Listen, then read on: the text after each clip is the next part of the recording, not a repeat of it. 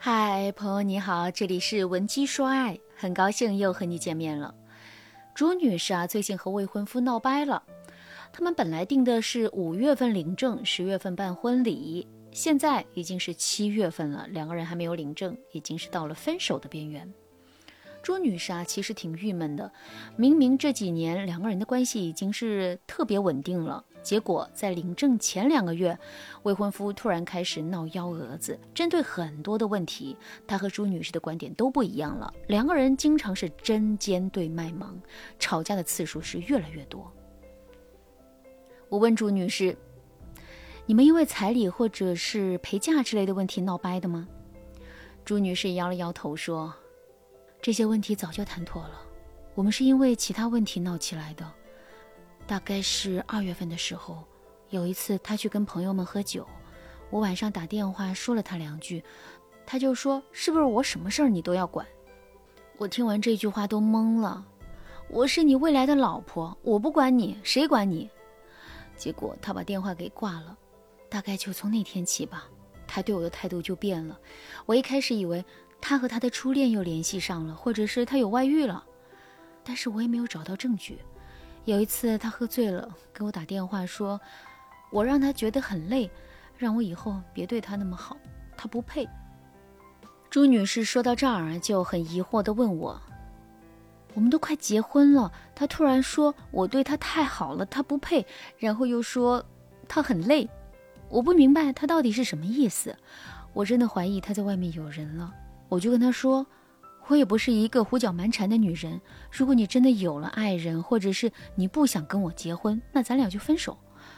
所以，我们五月份的时候就没有去领证，双方的老人就着急了。他爸妈和我爸妈一个劲儿打电话催问我们两个怎么回事儿，可我也说不清楚，我们怎么就到了这一步了。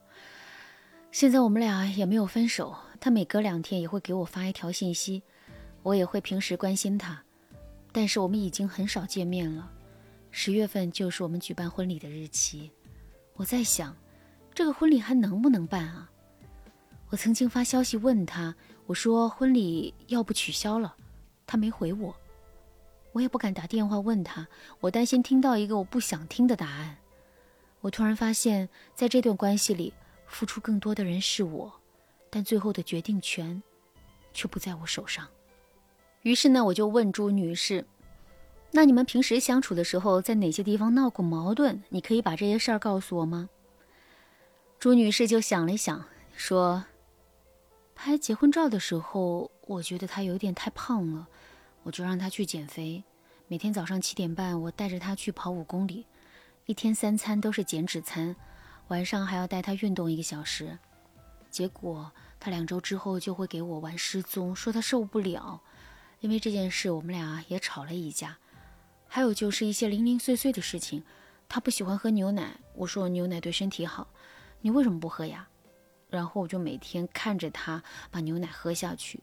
这件事情我也是好心，但没想到他也生气了，我就想不通了。牛奶本来就是个好东西，我是为了他的身体着想，他有什么可生气的？之后啊，朱女士就跟我说了很多类似的事情。朱女士在讲述当中只着重说了男生反抗她的一些策略，然后朱女士又告诉我她是怎么把男生的反抗给压下去的。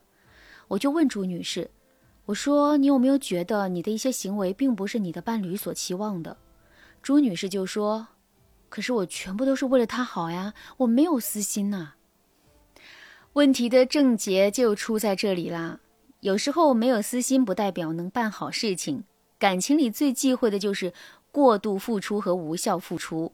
如果我们给的是对方不想要的东西，甚至是厌恶的东西，那对方到底有没有拒绝的权利呢？朱女士曾经跟我说过，她让男朋友喝牛奶是为了男朋友的身体好。那如果男朋友不喝，朱女士啊就会觉得对方不在意自己，这不就是一种情感上的绑架吗？我为你好，所以啊你必须按照我说的做。如果你不按照我说的做，你就是没良心。所以啊，男人为什么要在婚前突然疯狂的拒绝朱女士，就是因为他累积的情绪实在是太苦太愁身了。男人觉得，如果我不在婚前反抗一把，我这辈子都这样了。但是这个男人的沟通能力太弱了，几个月了都没有把自己真正想说的表达清楚。如果不是我帮朱女士清理了思绪，可能这一对真的要掰了。朱女士听完我的分析之后没说话，过了一周左右，她大概是想通了，她才问我：“老师，你看我现在该怎么改变一下我跟他之间的状况？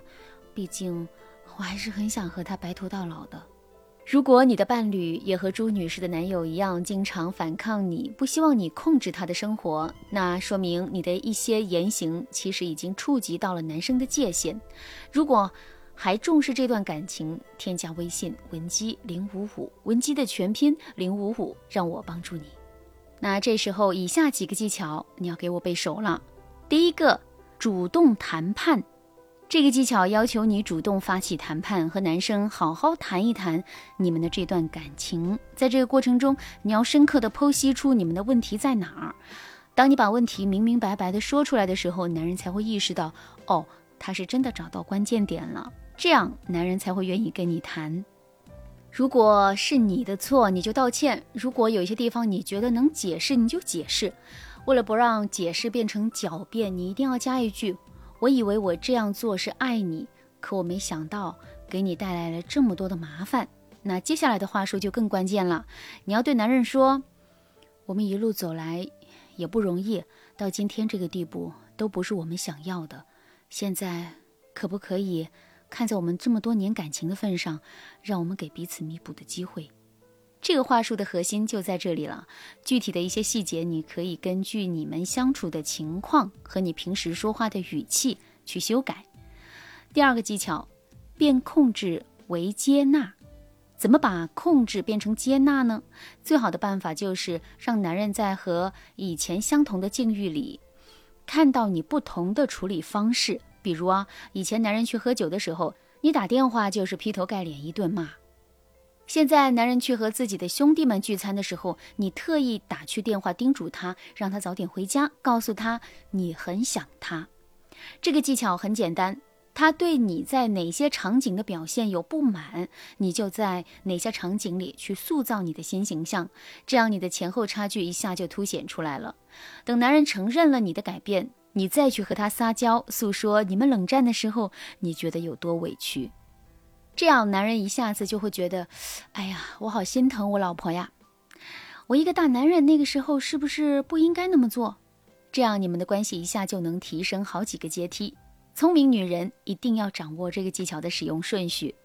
朱女士按照我教她的方式和未婚夫相处了两个月之后，两个人啊，终于又恢复到了以前甜甜蜜蜜的状态。朱女士啊，就跟我说：“其实我觉得婚前这么闹一闹也挺好的。”如果我们带着不满和疑惑走进婚姻的话，可能结婚五六年之后日子会更难过。现在这样，在婚前解决所有的问题，对我们而言都是一种幸运。如果你正在步入婚姻，或者你已经进入了婚姻，但是你对婚姻还有很多的不解，还有很多的困惑，甚至遭遇了很多和你想象中不一样的事情，导致你对婚姻很失望。那赶紧添加微信文姬零五五，文姬的全拼零五五，把你遇到的问题全部告诉我，让我帮助你解决问题，让你的人生轻松下去。好了，今天的内容就到这儿了，感谢您的收听。您可以同时关注主播，内容更新将第一时间通知您。您也可以在评论区与我留言互动，每一条评论、每一次点赞、每一次分享，都是对我最大的支持。文姬说爱，迷茫情场，你得力的军师。